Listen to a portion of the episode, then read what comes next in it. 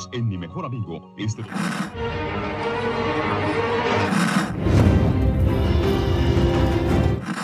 nächste Stunde versetzt sie in eine Welt jenseits aller Vorstellungskraft. Sie überschreiten die Grenze in... Kinder, macht den Fernseher aus. Davon gibt's viereckige Augen.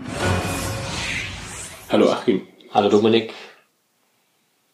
Hallo Annika. Möchtest du Also was sagen? geheimnisvolle Stimme aus dem Off. Ich weiß, wie die Folge heißt. Ja, das ist ja nicht so wichtig. Geheimnisvolle Stimme aus dem Off. Wie heißt diese Folge? T gleich Matt zum Quadrat. Ach ja. Oder auf Englisch Magic that makes the sanest man go mad.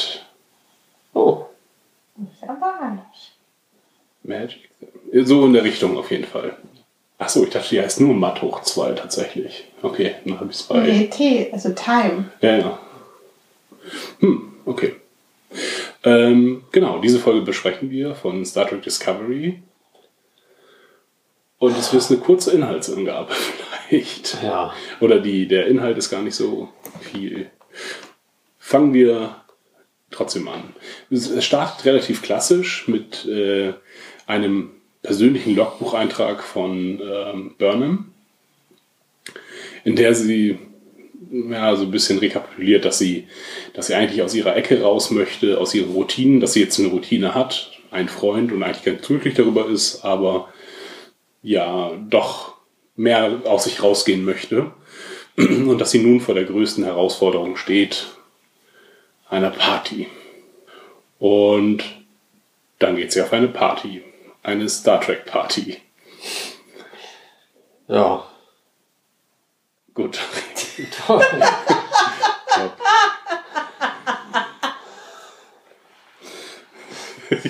Ja. Pass auf, ich, ich kann auch ganze Folgen, glaube ich, nur mit deinen Kommentaren zusammenschneiden. Ich erzähle einfach was und dann kommt immer, ja. Und, mhm. und habe ich keine Meinung zu. Kann ich Ja, jetzt gerade nicht zu überlege da, sagen. ich überleg da halt gerade, ob da irgendwas Spannendes zu, zu sagen ist. ob mir irgendwas aufgefallen ist. Nö, ist halt nicht. Ich bin dafür, dass die Folgen mit Achim erst als mehr gezählt werden, wenn sein Redeanteil so hoch wie meiner ist. Das ist ein Audiopodcast. Ich wollte es nur gesagt haben. Ähm, mir ist zu der Star Trek Party eingefallen. Also, was für eine Geschichte gibt es denn mit Star Trek Partys? Und in TOS sehen wir es ab und an, wie sie in der Mensa oder in der Messe äh, auch musizieren. Oh ja. Äh, Uhura macht hat viel Musik und Singt tanzt und auch. Spock spielt dazu irgendein vulkanisches Instrument. Genau, richtig. Mhm. Da sehen wir ab an also so eine Art Zusammensein und Party. Einige spielen 3D-Schach im Hintergrund und äh, wir sehen noch mal ein Konzert, als die Hippies auftauchen auf der Enterprise. Und dann ist erst wieder ein TNG. Ist so, ist, da gibt es keine Partys. Dort ist die Unterhaltung Lyrikvorlesung, Theatervorstellung im 10 vorne und Jazzkonzerte. Das sind immer sehr lame Veranstaltungen tatsächlich. Ähm, und in dieser Tradition Ja, steht das das ja, wird dann wiederum abgelöst von äh, Holodeck. Hm, Partys, genau. Äh, In, ja, Partys, Zusammenkünften. ja. Ähm, ganz zum Schluss haben wir nochmal von Voyager die Welcome Back Party. Naja, da wo alle zehn Jahre nach, oder ja genau, zehn Jahre nach Ankunft auf der Erde oder Ah. 15 Jahre oder 20 Jahre, keine Ahnung. Das ist in einer Folge. ja, so, als wenn das ständig ne, ist wäre. auch ne, am Ende von Voyager. Ja, das stimmt. Da haben sie ihre, wir sind alle wieder da. Naja, nicht ganz alle. Bei Star Trek gibt es nicht so viel zu feiern, auf jeden Fall. Und das, also die wildesten Partys sind tatsächlich in TOS. Und die Party, die jetzt Burnham besucht, die wirkte auch sehr kindergeburtstagig, hatte ich so das Gefühl. Hat mich so ein bisschen an ähm, mh, Starship Troopers irgendwie erinnert eigentlich. Hm, mhm. Auch so ein bisschen enthemmt, mit viel Disco, lauter Musik und Und Rumgemache, viel Rumgemache. ja, sind, glaube ich, das ist zwei ja oder irgendwie drei so die, das ähm, Hauptziel ja auch von ähm, Tilly? Tilly, Genau. Sabine, richtig? Was? Wie war der Vorname? Oder war Tilly ihr Vorname? Ich weiß Wie ist nicht. der Nachname? Ja, okay. Sabine Tilly. Ich glaube nicht, dass dieser Biene heißt. Nicht Stefan so? Dann wäre ich mit dem S schon mal ganz gut. Ja, okay. Okay. Ähm, Name. Ja, ich fand die äh, Party jetzt äh, sehr kindergeburtstagig, denn das Licht war jetzt auch nicht richtig dunkel, sondern war noch recht hell eingestellt. Ein paar komische Girlanden hängen von der Decke. Und es werden, wird Bierpong gespielt. Ja, in einer fortschrittlichen Version. Silvia. Oh, nicht schlecht. Silvia Pong. Sie, ja, genau, und sie macht das Ganze. Äh, Pärchen machen rum oder Leute versuchen rumzumachen. Es wird, glaube ich, direkt am Anfang versucht einer jemanden, ich glaube, Tilly sogar zu küssen. Sie dreht sich dann aber weg und ja. Äh, wirkt irgendwie komisch, die Party. Auch habe ich nicht, es hat sich direkt mehrere Fragen gestellt. Und zwar sind ja nicht alle eingeladen. Der Crew. Man sieht auch noch viele Leute der Crew draußen normal arbeiten. Sie haben irgendwie die Messe dann umdekoriert, Tisch beiseite geräumt und tanzen Macarena. So ein bisschen O-Stufen-Party oder so. Ist vielleicht das Unterdeck, das gerade frei hat. Die haben gerade keine Schicht und müssen auch morgen erst um 10 raus. Und können deswegen Party machen. ja, vielleicht. Wer da mitfeiern kann, richtet sich nach dem Dienstplan. Und die, die gerade laufen, trainieren müssen, die dürfen nicht mitmachen. Ja. Offensichtlich wird auch Alkohol getrunken und Lorca bestellt später dann auch noch Burnham und ähm, Ash zur Brücke. Also mit dem Wissen, dass sie bei der Party sind oder wenn die da im Schichtdienst eingeteilt sind. Naja, ich glaube, da kannst du ja jederzeit irgendwie Vollkommen Hacke. rausgerufen werden Ja. aus deinem Quartier unter der Dusche, musst halt dann ran. Zur Not wirst du hingebeamt. Du bist ja au- ausgenüchtert. Ja, genau. Dann, da wird ja immer das letzte Transportpuffer genommen Genau. und so können sie dann äh, Sch Schnellentzug. Ähm, Tilly möchte auf jeden Fall Burnham verkuppeln mit Ash und äh, fragt, wie denn äh, Ash sich im Gegensatz zu ihren anderen äh, Freunden macht. Und da ist schon klar. Und Burnham weicht ein wenig aus. Und da ist schon klar, okay, die hat dann einfach noch keinen Freund. Und als dann später nach einem Geheimnis gefragt wird, war mir auch schon klar, was es ist. Dann Okay, ja, da habe ich nicht. Dachte mir so, ich dachte mir, es käme noch ein bisschen was Mhm. tiefergehendes. Aber das war ja irgendwie, es blieb halt in der Folge. Mhm. Wie die ganze Folge hätte man sein lassen können. Ja, Ähm, die hat uns ja kein Stück weitergebracht. Ein bisschen in der Charakterentwicklung hat sie jetzt gezeigt, was möglich sein könnte zwischen Ash und Burnham. Aber das könnte auch genauso nicht stattfinden. Ja, dass beide auf jeden Fall was füreinander äh, sich interessant finden gegenseitig. Ja, das haben wir vorher schon gesehen. Ja. Ähm, wie gesagt, es hat Potenzial, aber nur das, äh, eigentlich ja nur das, was in der letzten Zeitschleife auch stattgefunden hat, ist dann für den weiteren Verlauf von Bedeutung. Sie können sich jetzt noch ein bisschen was von ähm, Stamets erzählen lassen, aber ja, ist so ein bisschen wie, ich habe geträumt, dass ihr ganz doll miteinander rumgemacht habt. oh, okay, sollten es mal versuchen. Ähm, um den. Ja, genau, es passiert tatsächlich, also in dieser Folge passiert einfach wirklich gar nichts. Das ist richtig. Und nichts, Ja, von, nichts von Bedeutung. Es hat am Ende keine Auswirkungen auf irgendwas. Oder wir haben sie jetzt nur noch nicht gesehen, aber Ja, eher nicht. Auf jeden Fall hält äh, Ash noch eine Rede in der Messe und zieht die Stimmung so ein bisschen runter. Oder eigentlich, naja. Ähm, und wir erfahren auf jeden Fall bei dieser Rede, dass 10.000 Soldaten gestorben, äh, 10.000 äh, Sternflottenoffiziere gestorben sind. Das ist auch so das Einzige, was wir bislang von dem Krieg so richtig mitbekommen haben. Ne? Denn es herrscht die ganze Zeit keine Kriegsstimmung. Also nicht nur in der Folge, sondern auch vorher. Ähm, ja, ich finde. man fragt sich, wo findet dieser Krieg denn statt? Ich finde, es passt da schon so ein bisschen rein, weil es halt, also Feiern werden ja auch gefeiert, wenn, wenn Krieg ist, um halt die Moral zu heben. Und wie gesagt, es erinnerte mich so ein bisschen an Starship Troopers, da ist ja auch irgendwie permanente Bedrohung. Und ähm, da feiern die auch zwischendurch und geben sich ordentlich die Kante und werden dann natürlich am nächsten Tag überfallen und müssen mit Carter kämpfen, aber ähm, ja, es passt halt irgendwie so, weil man das halt scheinbar so macht, wenn man im Soldat Krieg ist. ist. Man gibt sich, ja, okay, genau. Man gibt sich halt auch nicht die Kante. Als Soldat macht man das. Also es wird uns ja am Anfang auch erzählt, dass die Sternflotte am Gewinnen ist. Sie gewinnt, scheint den Krieg zu gewinnen. Aber Also wir sind zumindest auf einem sehr guten Weg. Mhm. Also hören dann von den Opfern.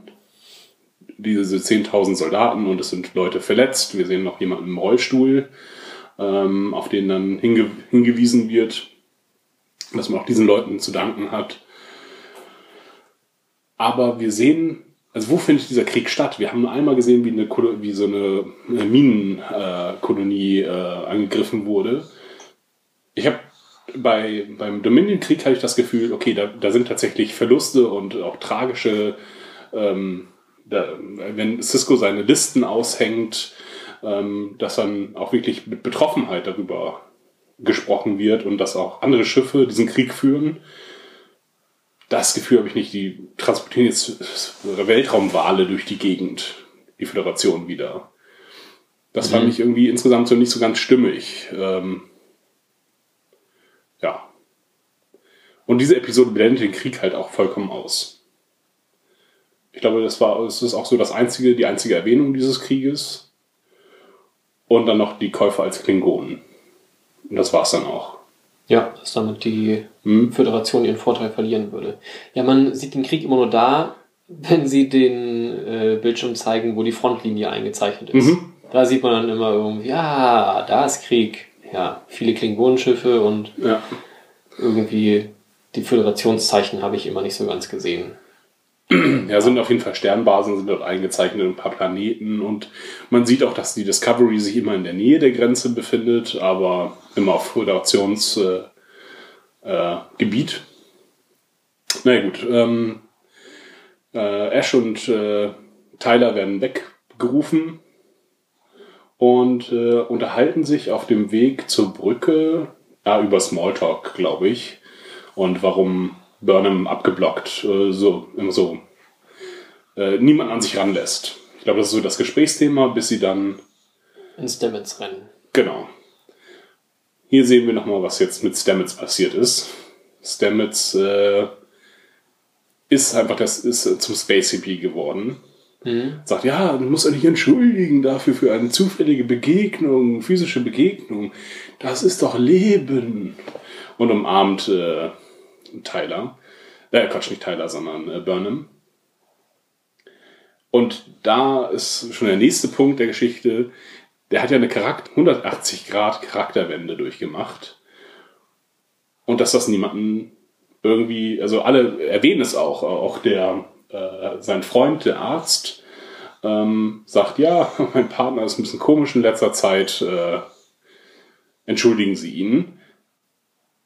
Aber es macht sich, scheint sich da keiner Sorgen drum zu machen irgendwie. Vielleicht ist es auch nicht schlimm. Ja, nur, also, ich weiß nicht, ähm, wenn dein Lebenspartner, den du so kennengelernt hast und äh, ihn deswegen auch liebst oder ihn auch trotz, trotzdem liebst äh, und sich dann plötzlich ganz anders verhält, das ist, würde auch so eine Beziehung irgendwie unter Stress setzen. Und davon also, hat man überhaupt nichts mitbekommen. Ja, wenn man den Arzt im Folgenden nicht mehr sieht. Ja. Aber es, äh, ja, ich finde es irgendwie komisch, dass, dass da sich niemand ernsthaft Sorgen drum macht, dass das so eine charakterverändernde Wirkung hat. Ja.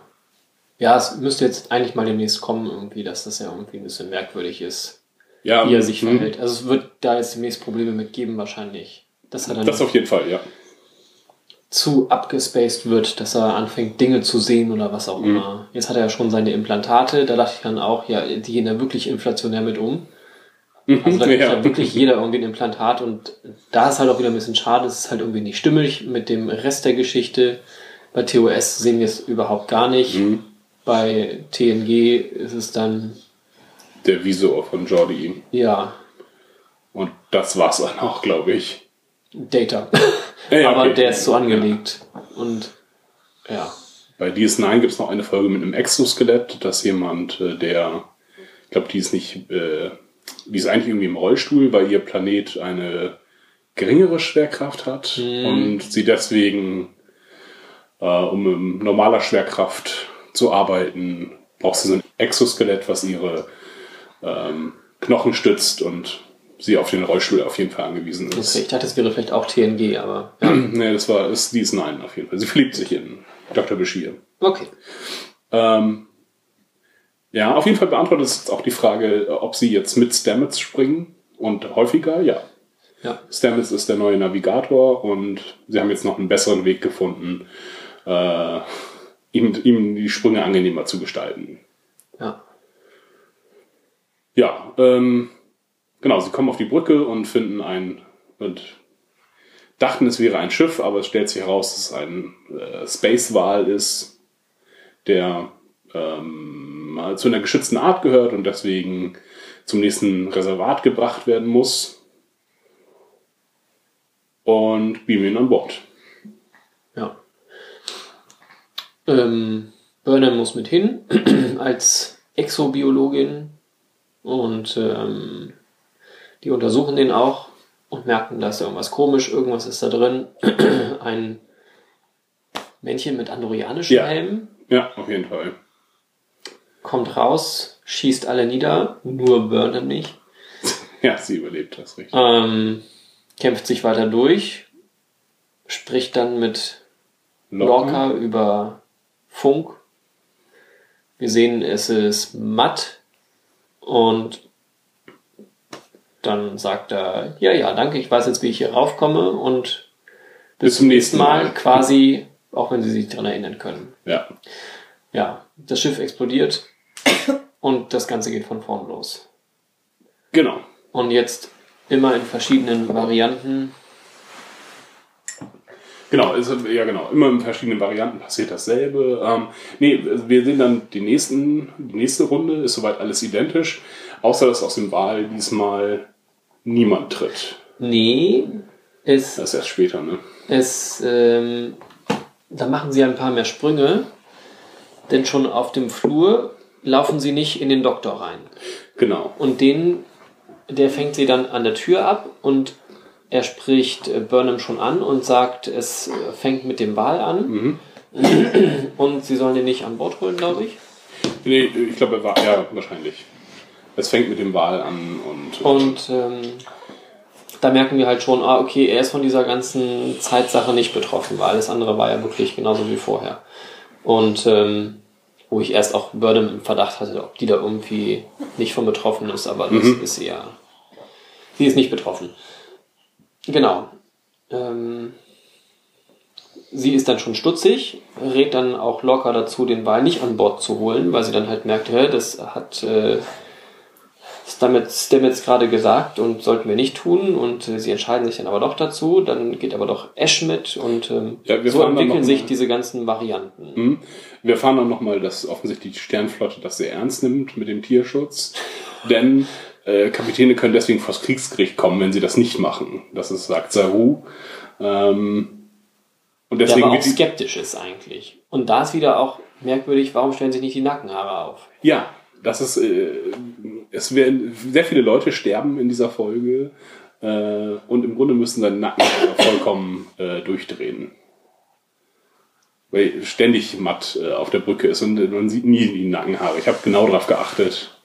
Die Ah. äh, Gefahrganglien. Ja.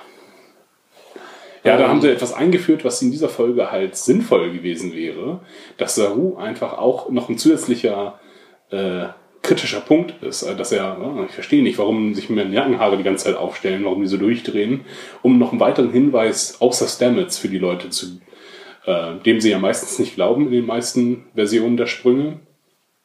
Ähm, Ja. Oder ja, nicht überzeugt davon sind. Ja, das haben sie irgendwie einfach nicht gemacht. Und das ist irgendwie verschwendet. Dafür, dass sie es eingeführt haben und dann auch noch, wie die uns mehrfach gezeigt haben, wie Bislang ist die einzige Gefahr, die er erkennt, äh, Burnham. Ja. Ja, wir erfahren halt, warum ähm, Stamets dann nicht betroffen ist davon. Er sagt halt durch seine Verankerung in den anderen Dimensionen oder Mhm. Eine, auf der Quantenebene ähm, ist er vor dem Einfluss geschützt. Jetzt ist aber die Frage, wie macht Matt das? Weil der kann sich ja auch immer an alles erinnern. Mhm. Wie ist der davor geschützt? Also nach dem Töten auch einfach wieder bei Null anzufangen. eigentlich könnte er auch genauso in dieser Zeitschleife feststecken und es genau gleich immer erleben. Und wir haben eine ewige Zeitschleife. Und die Antwort ist, Keine Ahnung. er hat das Gerät. Ja, ja. Also das Gerät schützt ihn einfach irgendwie davor. okay. Gut, die Erklärung geben sie uns nicht, aber das ist ja das Logische. Sonst Und das, und das Gerät, ja, wie funktioniert das aber? Das Gerät produziert die Zeitschleife genau. und die produziert es automatisch. Nach äh, 30 Minuten. Und entweder muss man sich dann entscheiden, die Zeitschleife neu auszulösen oder zu warten und dann geht das Ding kaputt. Äh, dieses Zeitschleifengerät. Also muss Matt jedes Mal überleben. Ja.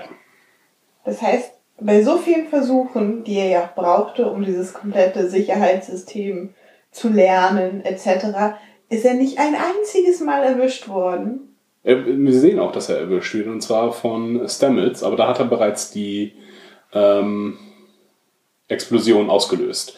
Ja, Star Trek, also die Föderation, die Sternflotte ist einfach nicht gut in Sicherheit. Das haben wir. Ja, aber die sind ja dann richtig schlecht. Man sollte doch vermuten, Ja. weil er ja gesagt hat, ich muss gar nicht gut sein, denn ich habe ja so viele Versuche, wie ich möchte. Aber dann würde ich ja davon ausgehen, dass er es eigentlich ja auch mal verkacken müsste. Und es könnte ihm halt egal sein, wenn es automatisch startet. Wenn er aber halt was dafür tun muss, darf er nicht ein einziges Mal erwischt worden sein. Also halt richtig erwischt in dem Sinne, dass sie ihn dann halt getötet haben. Ja, ja so habe ich das verstanden.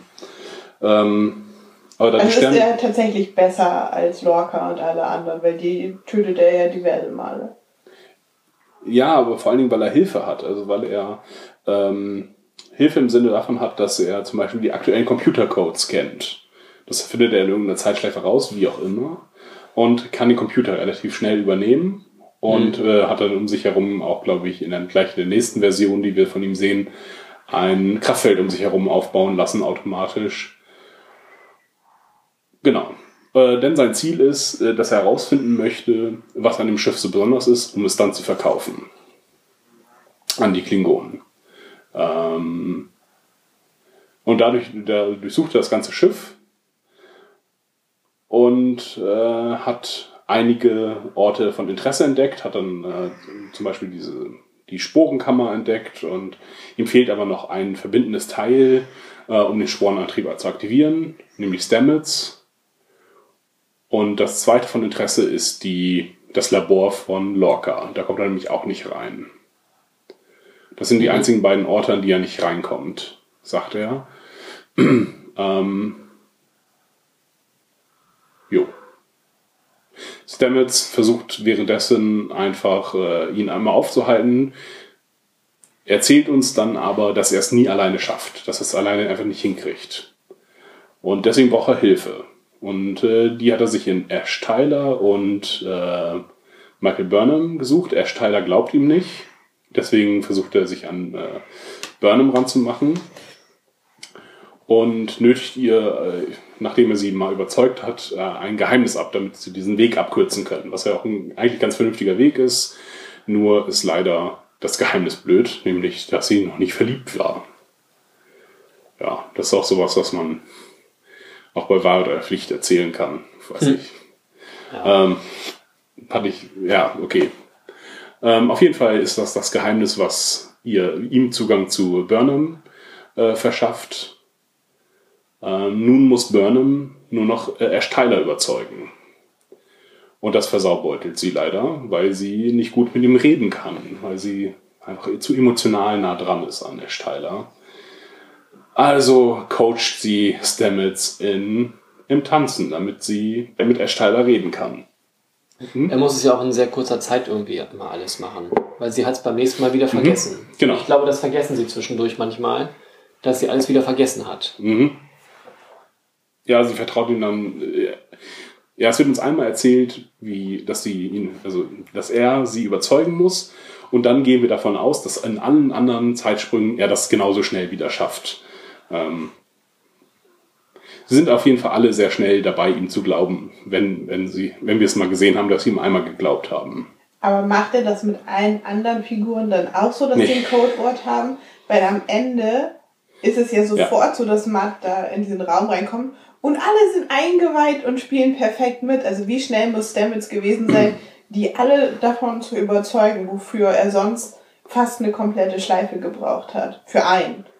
Ich glaube, es, ähm, da ist die Idee, dass Burnham so wichtig ist und Burnham dann die anderen überzeugt. Er braucht halt den Zugang. Er hat nicht genug Gewicht und vielleicht, weil er auch so verändert ist in letzter Zeit, dass er eher- als verrückt abgetan wird. Das ist meine Erklärung dafür. Das wird nicht in der Serie gegeben.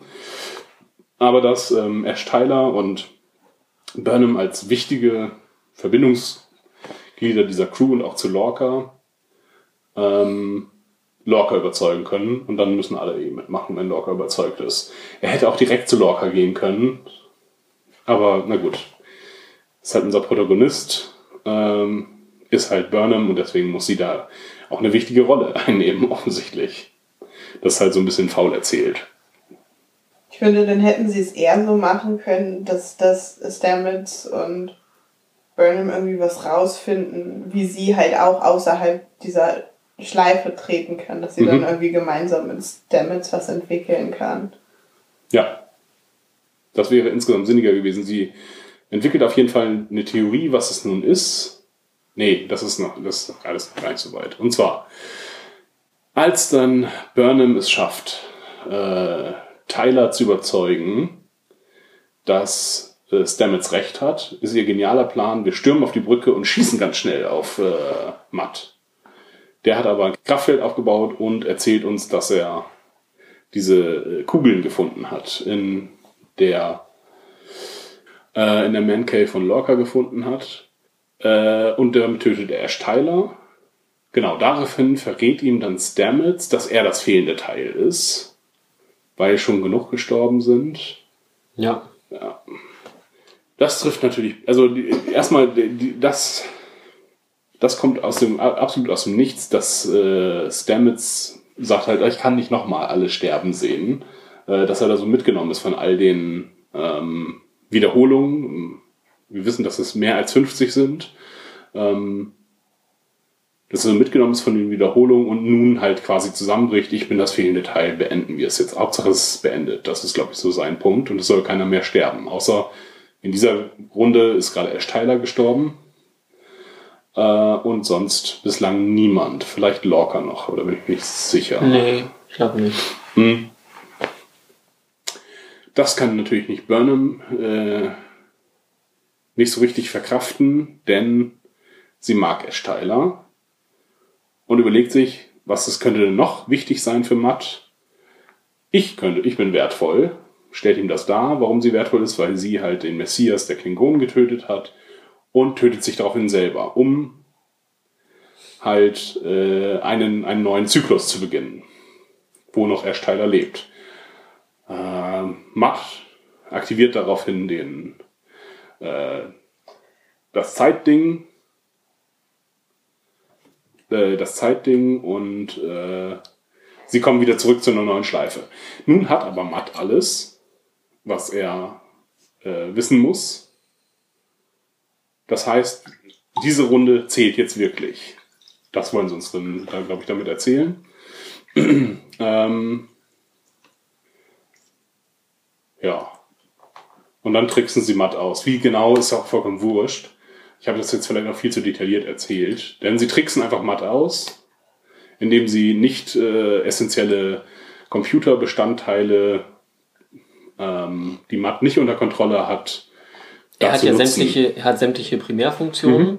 und sie nutzen halt geschickt die Sekundärfunktionen, um ihn halt auszutricksen. Aber da finde ich halt, an der Stelle war es halt so, sie haben so ein bisschen vergessen, dass alle alles wieder vergessen. Ja. Bis auf eben Matt und ähm, Stamets. Ähm, wie hat Stamets das dann halt so schnell geschafft, sie alle zu unterrichten, dass sie dann den Stimmt. Plan entwickeln?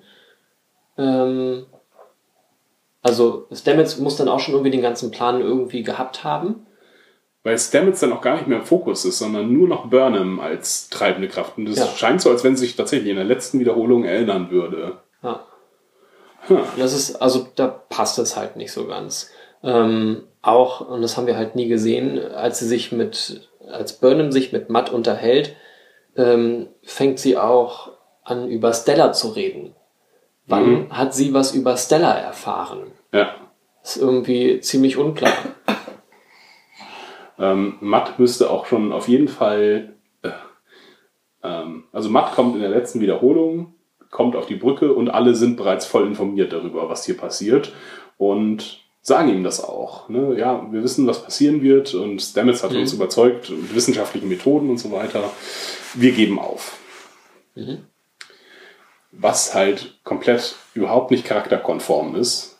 Sie haben auch nichts erreicht dadurch. Ich glaube, sie, ihr Handlung, ihre Handlungsmasse ist ähm, Hauptsache die Crew überlebt. Das Mhm. müssen sie uns versprechen. Aber gleichzeitig werden sie auch in die Gefangenschaft der, Kling, die- der Klingonen gegeben. Denn er sagt, wir werden alles tun, was unsere, unsere neuen Besitzer von uns verlangen. Ich glaube, sie steigen jetzt nicht in die Rettungskapseln und verschwinden dann. Ja. Also verspricht Martin etwas, was, sie gar nicht, was er gar nicht versprechen kann. Er weiß nicht, wie die Klingonen sie behandeln werden. Er hat ja überhaupt keine Macht über die Klingonen. Ja, ist ja auch egal irgendwie. Sie gehen davon aus, dass ihr Plan funktioniert und Matt ist es auch egal, weil er nur das Geld haben will.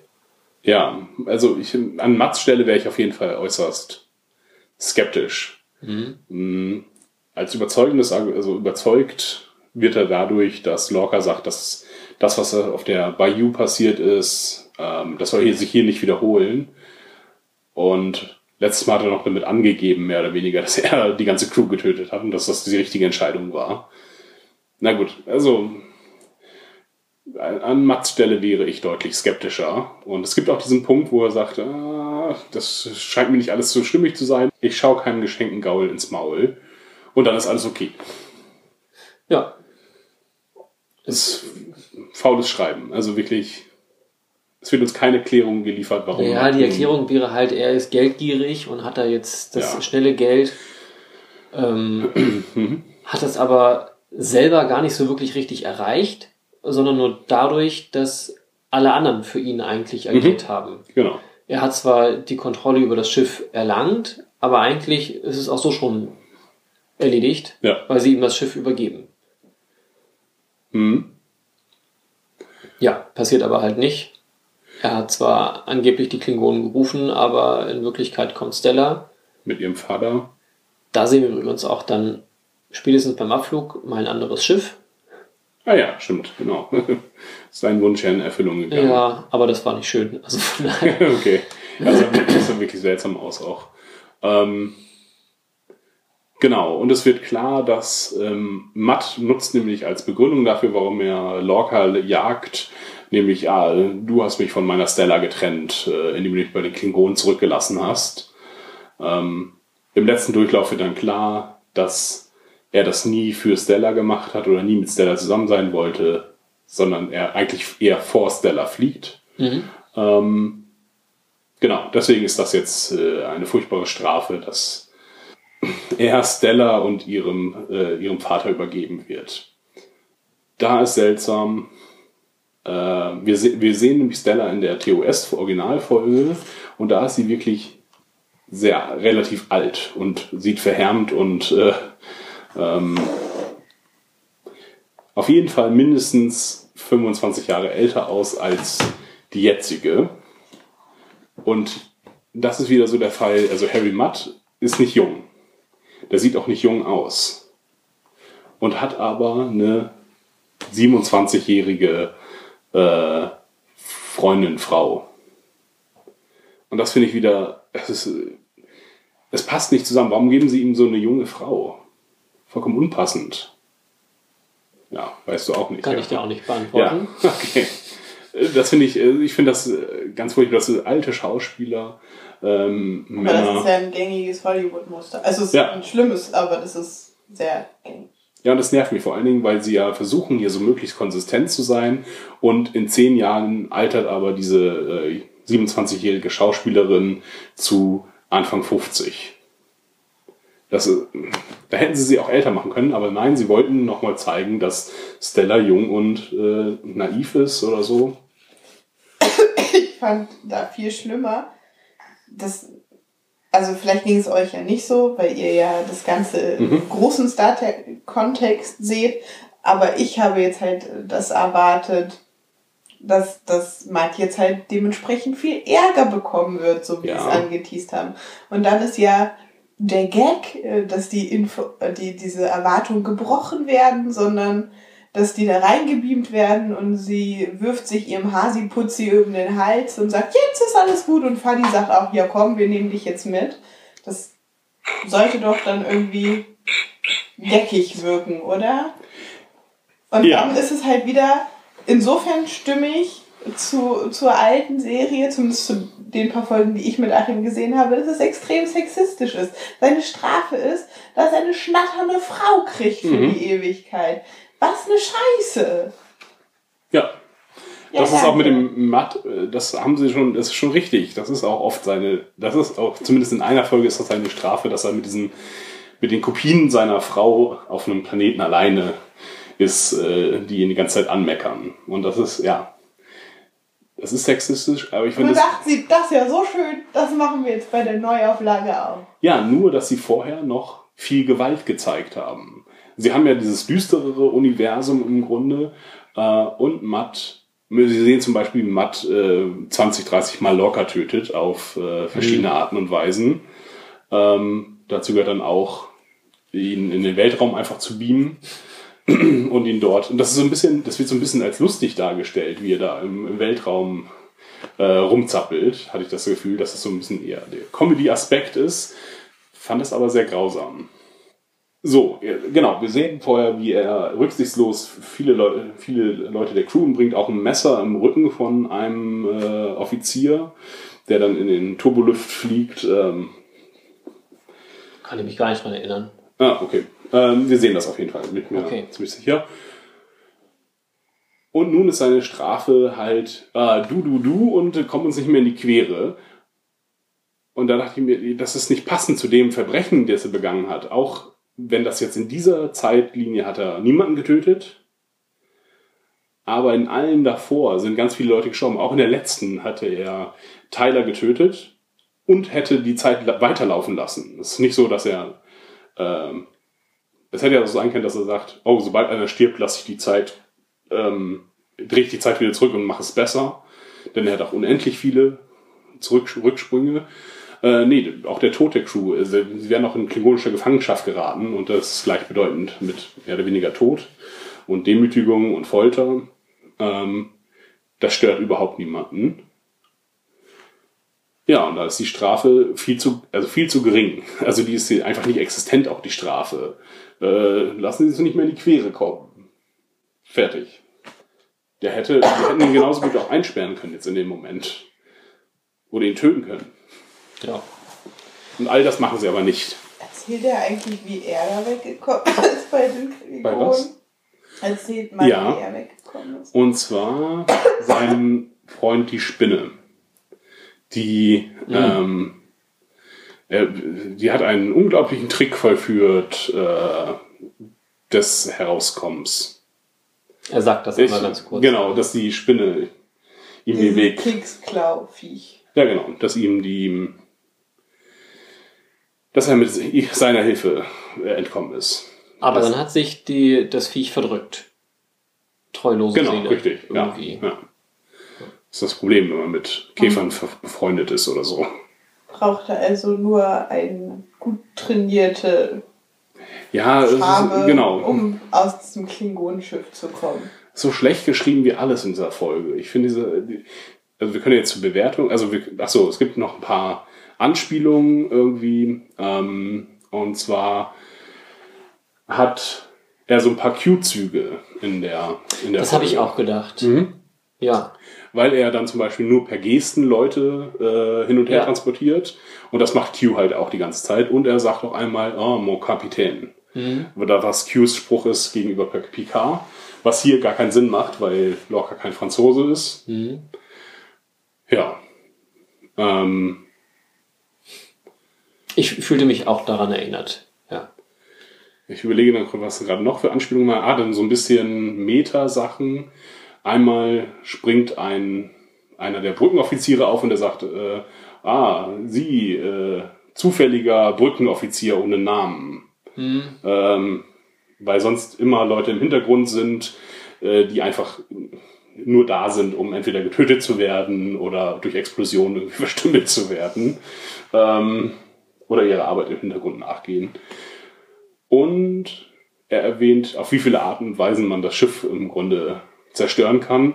Und das ist, genau, er erwähnt das gegenüber Lorca und sagt, dieses Schiff kann man auf wahnsinnig viele Arten und Weisen zerstören. Es scheint mir so, als wenn das äh, ein Designfehler wäre. Weil halt alles Mögliche kann, konnte, kann Star Trek-Schiffe zerstören. Ne? Ah, eine schmelzende Lithiumkammer, ein falsch ausgerichteter äh, Replikator. Alles Mögliche zerstört immer die Enterprise. Oder droht die Enterprise zu zerstören. Ja, das sind noch so ein paar Anspielungen, die dann stattfinden, die die Folge noch humoriger machen sollen. Hast du, hast du dich irgendwie unterhalten im Sinne von komödiantisch unterhalten gefühlt? Habe ich irgendwo mal gelacht? Weiß ich nicht. Nö, ich glaube nicht. Wären wir dann schon bei der Bewertung? Ja. Ja, es ist halt wieder eine Zeit, Zeitreise, Zeitmanipulationsfolge und das ist halt irgendwie immer schwierig, weil immer diese Fragen aufkommen. Hm? Ähm, sie, es passt halt nie irgendwie so richtig. Ähm, von der Logik her, irgendwo gibt es dann immer Fehler oder zumindest sehr fragwürdige Stellen und das ist halt auch da wieder. Hat ja schon gesagt, man hätte die Folge auch lassen können, das hat uns nicht weitergebracht. Ähm, das Einzige, wo man jetzt noch, was man jetzt gemerkt hat, äh, was für ein Potenzial vielleicht da ist zwischen Burnham und Ash Tyler, ähm, wo die Beziehung hingehen könnte, aber da ja nur die letzte Zeitschleife für sie existent war, oder die letzte Zeitlinie, ähm, können sie jetzt auch nicht wissen, was vorher alles gewesen ist. Mhm. Das Einzige, was halt sein könnte, ist, dass sie sich von Stamets erzählen lassen, was jetzt zwischen ihnen gewesen ist. Ich glaube, er Ja, würde. ja. Genau, das wurde ja auch gemacht. Ja, Ja. genau. Weil äh, Burnham sagt, ja, äh, ich habe gehört, wir haben getanzt. Und er sagt dann, äh, ja, das hat mir auch erzählt und lässt dann fallen, dass er auch weiß, dass sie sich geküsst haben. Und dass er das sehr schade findet, dass er ihren ersten Kuss nicht nochmal, sich nicht an ihn erinnern kann. Blöd. Hatte ich da schon irgendwie abgeschaltet, Ja. inhaltlich. Ja, das sagt er. Das ist äh, zu Recht auch bei dieser Folge. Nicht nur, dass sie uns irgendwie nicht weitergebracht hat, ich finde, es sind so viele Fragen auch da, die gar nichts mit der Zeitreise zu tun haben, sondern äh, was ist mit Stamets und warum kümmert sich darum keiner? Ähm, warum hat Stamets diesen, diesen Gewissensanfall mit, ähm, ich kann es nicht mehr ertragen, dass hier ständig alle Leute sterben? Obwohl er weiß, es müssen die Leute sterben, damit es gut werden kann. Das Schiff muss explodieren.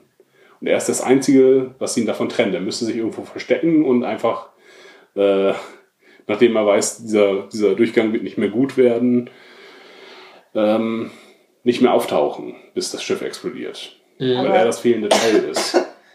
Was übrigens auch ähm, Matt hätte merken müssen, ähm, und er sagt ja sogar, als die auf der Brücke auftauchen, uh, das ist was Neues. Mhm. Ja, Hatte ich noch nicht. Und er hätte eigentlich merken müssen, ja irgendwie, wenn die jetzt hier mit einmal auftauchen, wissend, dann muss denen das ja irgendwie jemand erzählt haben. Mhm. Da muss Ja. jetzt irgendwo jemand sein, der hier das Ganze auch miterlebt. das stimmt, richtig, ja. Also er kommentiert es sogar, aber macht dann da irgendwie nichts draus. Denkt Mhm. dann da nicht weiter. Ist dann vielleicht nicht schlau genug dafür oder es ist halt wieder. Aber der war doch eh nur Händler und Schurke vorher, oder? Mhm. Das ist ja auch allein, dass er überhaupt so weit kommt, dass er irgendwie versteht, wie alles funktioniert, bloß halt der Stamets-Part ihm unklar ist, dann ist er ja schon mal so klug wie Stamets, bevor er auf Burnham trifft. Weil Burnham diejenige ist, die rausfindet, dass man die Ripper-Schabe einsetzen kann, um zu springen. Und alles andere hat Matt auch schon verstanden, weil das Einzige, was ihm fehlt, ist halt das Das Lebewesen, was man einsetzen muss. Und den Rest hat er schon verstanden. Ja, na, nach vielen Durchgängen vielleicht. Also wir wissen, wir sehen ja die ganzen Durchgänge nicht, sondern da können auch 40 Durchgänge dazwischen gewesen sein, wo er sich. Äh, Ja, aber 40 mal eine halbe Stunde. Ja, klar. Ich Dann weiß. ist er ja. ja trotzdem klüger als Stamets und die anderen Leute. Es sei denn, die haben irgendwo ein Manual rumliegen. Ja. Ja gut, er hat Zugriff auf den Computer, ist aber auch, ja, das ist richtig, also es, es passt auch da nicht zusammen. Es passt sehr viele, auch wie er sich Zugriff auf den Computer verschafft hat, ähm, wie er von dem, was er beim ersten Durchgang überhaupt gelernt hat, das ist vollkommen, ist nicht so ganz klar. Der sagt, ah, ich habe alles, was ich wissen muss für den zweiten Durchgang. Scheinbar irgendwie die Zugangscodes, weil er dann ja schon gar nicht mehr aus dem Dingen rauskommt, sondern sich direkt irgendwo aufs Mhm. Schiff beamt. Das heißt, da muss er ja auch irgendwie den, äh, den Einbruchsalarm, Eindringlingsalarm äh, umgangen haben. Ja. Aber das irgendwie ja, wir sehen ihn eigentlich die ganze Zeit, deswegen. Es ist, ist zu schade drum, sich Gedanken um diese Folge zu machen, denn auch die Schreiber haben sich keine Gedanken um die Folge gemacht, glaube ich. Das ist so eine, wir wollen ein bisschen Star Trek Flair haben, klassische Star Trek Flair, und das, Das sind? Zeitreisegeschichte, ja, durch die Zeitreisegeschichte, durch die Anspielung mit Q, ja. Ja, und dass es einfach eine Folge war, völlig losgelöst von allem anderen. Mhm. Es hat halt, wie gesagt, das, den Rest überhaupt nicht weitergebracht. Die kann man gucken und es ist egal, was dann, wie es danach weitergeht, weil es wirft keine Fäden aus, die wieder aufgegriffen werden können. Ja. Zumindest sehe ich sie nicht. Ähm, ja, und es behandelt aber auch nichts irgendwie großartig weiter, was vorher passiert ist. Mhm. Macht halt bloß die Geschichte um Matt weiter. Ja, aber beendet sie auch gleichzeitig. Denn ich glaube nicht, dass er jetzt nochmal wiederkommt. Denn sonst wäre diese Folge ja noch sinnloser gewesen, wenn er Das jetzt. wäre ärgerlich, ja. Ja. Ich glaube, sie wollten das einfach nur abschließen. Sie konnten ihn halt nicht verknacken und sie mussten ihn aus dem Knast rausholen, damit er im TOS noch auftauchen kann. ähm, und ja, da ist dieses. Da stört dieser, diese abgeschlossene Folge, stört diesen ganzen Handlungsstrang einfach, der ja eigentlich aufgebaut wird, dieses Geschichte. Es gibt einen Anfang und es gibt ein Ende dieser Staffel und in dieser Staffel wird die Geschichte auserzählt. Zumindest äh, wird diese, werden diese Handlungsfäden aufgelöst mit Wok und dem Klingonischen Krieg vermutlich. Zumindest wurde das in der in der Berichterstattung so erzählt. Äh, haben wir noch was zu der Folge? Ich habe eine Frage Ja. zu, zu deiner Theorie und zu dem Morphen in andere Spezies. Wenn die Klingonen reden, dann reden die doch eigentlich auch ziemlich gebrochen, Mhm. weil ja Klingonisch ihre eigentliche Sprache ist und dann halt nicht Deutsch oder Englisch. Mhm. Warum kann Ash Tyler, so er denn Rock ist, dann als Mensch auch normal sprechen? Also kriegen sie mit einer neuen Gestalt dann auch neue semantische, linguistische Fähigkeiten? Ja, zwei Möglichkeiten. Also entweder gibt es entweder gibt es den klingonischen Mind Scanner oder Mind Ripper. Ähm, dann wird nur in die menschliche Hülle wird ein klingonischer Geist gepackt. Dann ist das erklärt. Oder mit den chirurgischen So, wenn der. Geist klingonisch ist, dann, dann müsste ja auch die Sprache noch weiter von Klingonen sein. Der hat ja drei Wochen gelernt, das haben wir ja äh, gehört. Also auch bei den, äh, dass Lorel äh, Englisch auch sprechen kann, das kann sie ihm ja beibringen. Aber das hört sich ja auch nicht nach Muttersprachler an. Da. Er, er sagte, das wäre sehr gut. Ich glaube, das war nur der Okay, Klang wir gucken es auf Deutsch und da hört es sich halt wirklich an, als würde jemand Hm. sich zwar gut ausdrücken können, aber gerade nicht seine Muttersprache sprechen. Okay. Was vor allem aber, glaube ich, an der Maske Ja, das lag. könnte vielleicht auch da Dass sie einfach ähm, sprachlich eingeschränkt war, aber nicht äh, vom Ausdruck her, sondern nur von einer Betonung, wie auch immer. Ja. Nee. Von Zweite, Möglichkeit, her, so, das meine ich. zweite Möglichkeit ist die Umoperation von, äh, von Wok. Und das wird nie erklärt. Das ist einfach so. Dann werden auch wahrscheinlich die Stimmbänder, also dann wird offensichtlich der ganze Mensch verändert. Äh, oder der ganze Klingone. Ähm, denn auch, es wird vieles mit dem Universal-Translator später erklärt. Wenn sich die die müssen dann auch nie die Sprache lernen. Die sprechen dann immer alle ganz normal und alle sprechen Englisch und das wird dann halt mit dem Universaltranslator erklärt, was bei den Klingonen eigentlich nicht sein kann, weil, die, weil der Universalübersetzer nicht gut mit Klingonisch klarkommt. Zumindest in der Zeit noch nicht. Ja, in der Zeit. Genau. Da muss ja Uhura mit dem dicken Wörterbuch Richtig. ran. Auch noch äh, 20 Jahre später dann. Ja. Aber äh, später dann geht das ja. Genau, noch später bei TNG Ja. geht's dann. Vorher nicht. Oder haben wir nie gesehen. Ja. Ja, also ich finde, diese Folge hat so ein bisschen die Theorie, ähm, dass Ash Tyler Vog ist, ein bisschen aufgehoben, weil er mir dann doch zu menschlich war einfach. Mhm. Ähm, Was Wir heißt waren noch- Ich habe das schon von vielen anderen gehört. Dieses, was ist dieses zu menschlich oder zu, zu wenig Klingone einfach. Mhm. Also er ist nicht aggressiv genug, ähm, da das dann halt auch ja irgendwie alles spielen müsste eigentlich. Ähm, das ist so durchtrieben und äh, hinterlistig. Das passt irgendwie nicht in das Bild eines Klingonen für mich. Mhm. Ähm, ja, während noch andere Sachen waren aus spät oder eine Sache war mir noch aufgefallen, als sie als Tyler und äh, Lorca von dem Schiff fliehen, ähm, kämpfen sie sich ja auch den Weg frei und Tyler verprügelt Lorel. Mhm. Und da die eine Liebesbeziehung hatten, ist das ja ein eher ähm, so, sexueller, ja. Prügeln, ja, genau, sexueller Art. Ähm, so funktioniert es ja bei den Klingonen eigentlich. Sie verprügeln sich, beißen sich, wie auch Ja. immer. Das wird ja als sehr stimulierend empfunden.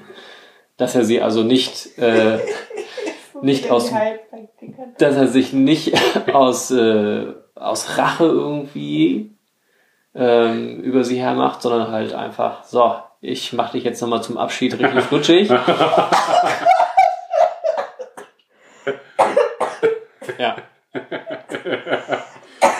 So halt ja so Theorie, auf ja. äh, liebe Weise auf Wiedersehen sagt. Ja, Stimmt. aber ähm, wie gesagt, jetzt halt Auf Liebe weiter wieder den ja, ja, klingonisch. auf klingonische Art. Indem er sie geil macht.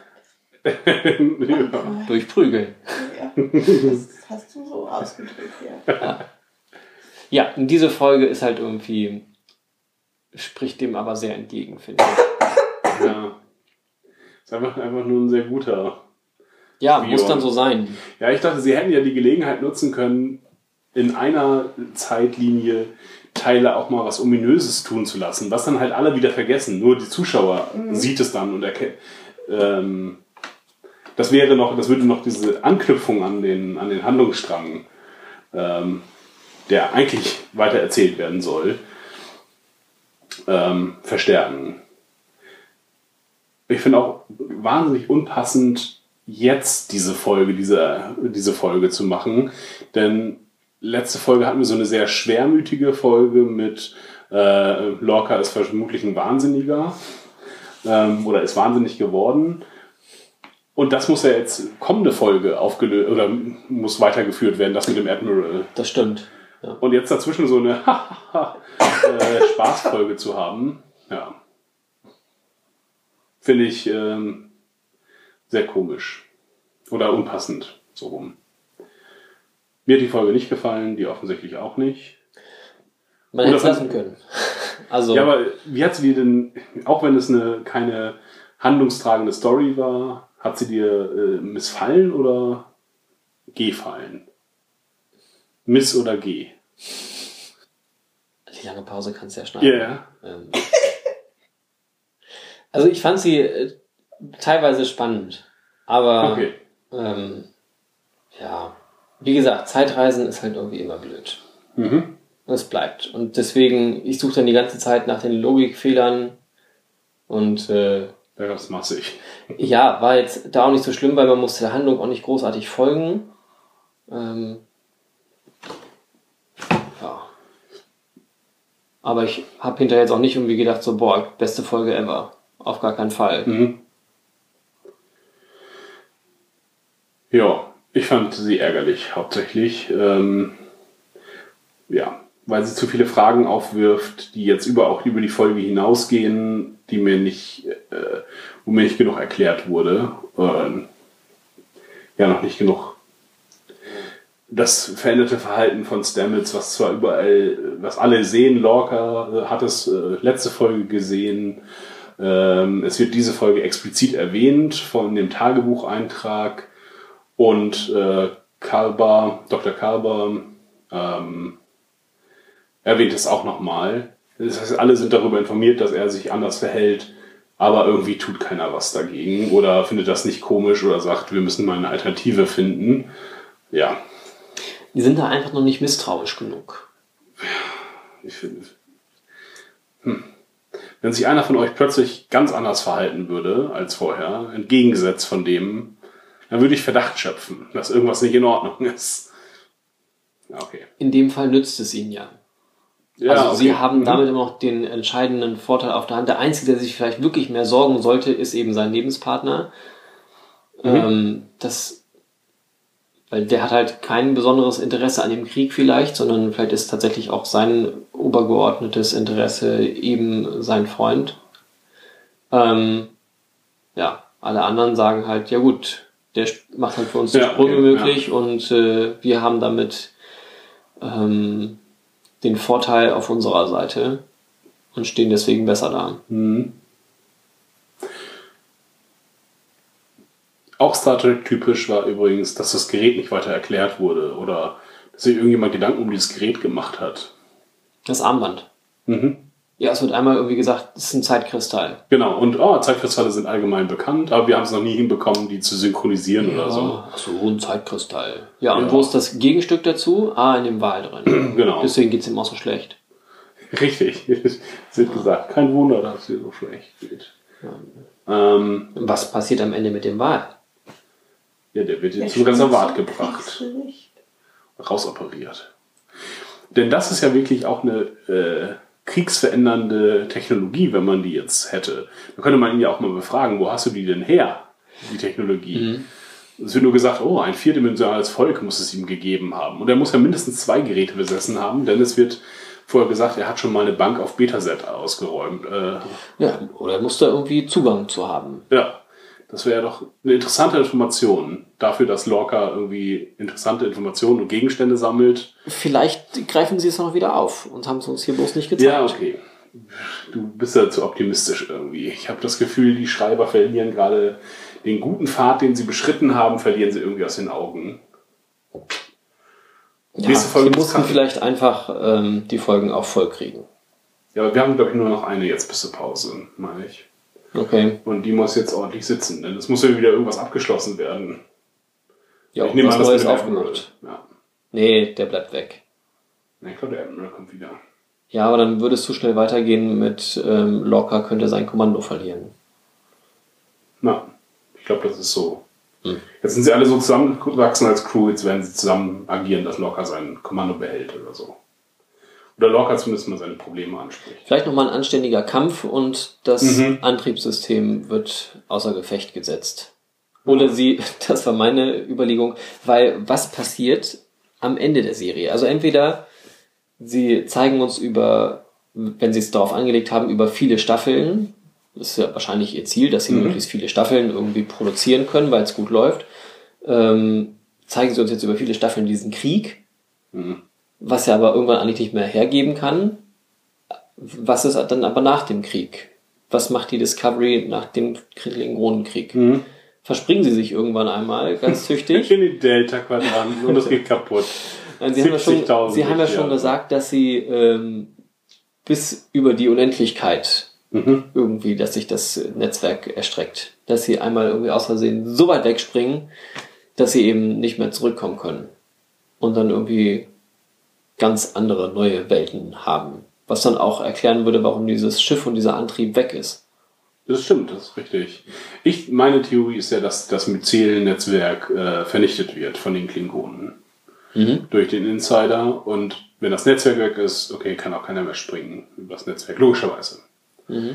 Ähm, und weil es biologisch ist, durch irgendeinen multidimensionalen biologischen Virus.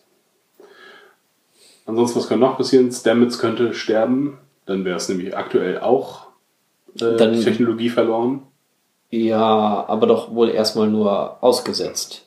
Ja, Es wenn scheint sie ja so zu sein, dass da einen jeder- verpulvert hätten, dann würden sie doch nicht den nächsten reinstellen.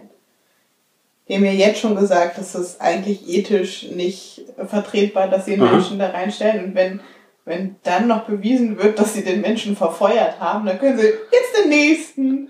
Der hält halt immer so für fünf Sprünge, dann brauchen wir neun. Äh, Ich glaube, das würde die, Föder die Föderation vielleicht gerade nicht aufhalten. Ich glaube, selbst in unserer Welt, wenn man einen Krieg gewinnen könnte mit nur fünf äh, Menschen, oder würden sich auch freiwillig, es sind so viele Leute, die so dienstversessen sind, dass sich da fünf Leute auch mehr freiwillig melden würden. Da muss niemand zu gezwungen werden. Ja, okay, das ist jetzt vielleicht ein bisschen weit. Aber ich glaube, es endet mit der Zerstörung des Myzel-Netzwerks und mit dem Ende des, King des Krieges, dass der, dass der Kitomer-Vertrag geschlossen wird. Und in Staffel 2 wird es zu den Romulanern gehen. Denn die fehlen ja auch noch voll komplett. Hm. Das ist meine Theorie. Aber die Romulaner sehen wir doch auch nicht. Vor TOS. Ja, ist richtig, aber dann in, erklären Sie uns das irgendwie, Okay. dass man die nicht sieht, sondern die Schiffe. Denn sie führen ja auch, es gibt ja einen Krieg, äh, auch gegen die Rom Romulaner, der allerdings vor 20 Jahren vor Discovery stattgefunden hat. Und dadurch wurde die neutrale Zone, glaube ich, eingerichtet. Mhm. Ich glaube, so ungefähr ist die Zeitlinie. Ähm, jo. Ja, das war's für diese Woche, oder? Ja. Ich weiß auch nichts weiter. Bis nächste Woche dann. Tschüss. Bis nächste Woche. Tschüss.